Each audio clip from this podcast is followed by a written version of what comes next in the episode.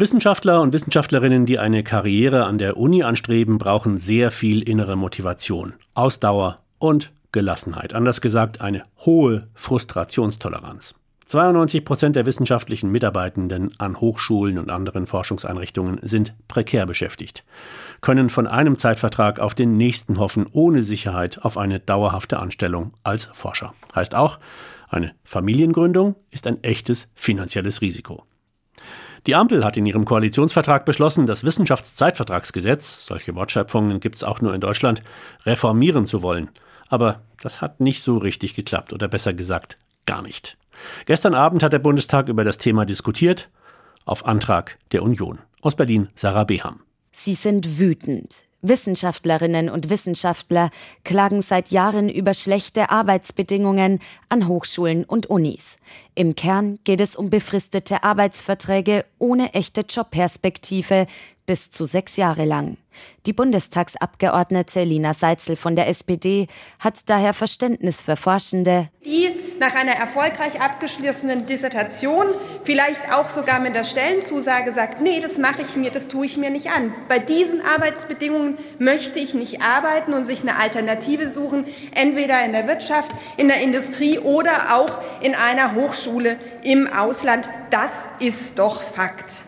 Fakt ist auch, Bundesforschungsministerin Bettina Stark-Watzinger von der FDP wollte per Gesetz Arbeitsbedingungen in der Wissenschaft verbessern und eine Reform noch in diesem Jahr vorlegen. Doch daraus wird nichts. Ein Vorschlag kommt wohl frühestens Ende Juni nächsten Jahres.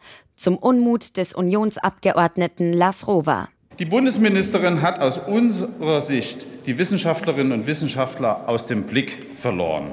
Ich habe den Eindruck, Sie wollen gar keine Einigung mehr herbeiführen, sondern diese der nächsten Regierung hinterlassen. Die Union stößt die Debatte über die prekäre Situation an Hochschulen und Unis im Bundestag mit einer großen Anfrage an.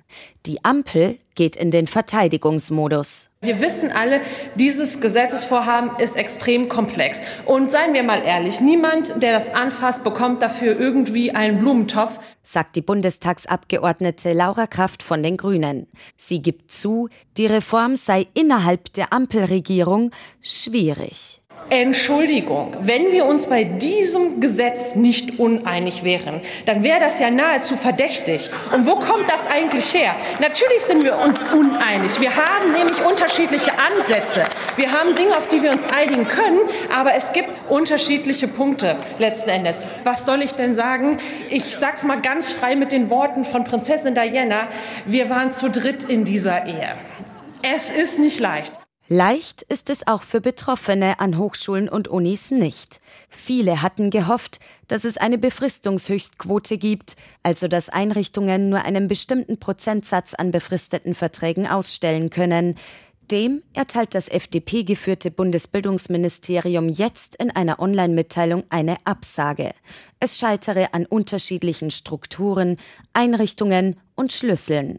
Doch wie geht es jetzt weiter? Darüber müssen wir diskutieren. Und es ist doch besser, wir diskutieren darüber, auf Schwäbisch gesagt, das muss ich jetzt einfach sagen, am Muggesäckele länger, also ein klein wenig länger, als im Nachhinein wieder in die Flickschusterei gehen zu müssen, weil das hat das Wissenschaftszeitvertragsgesetz in der Vergangenheit schon erfahren. Das hat den jungen Wissenschaftlerinnen nichts genutzt.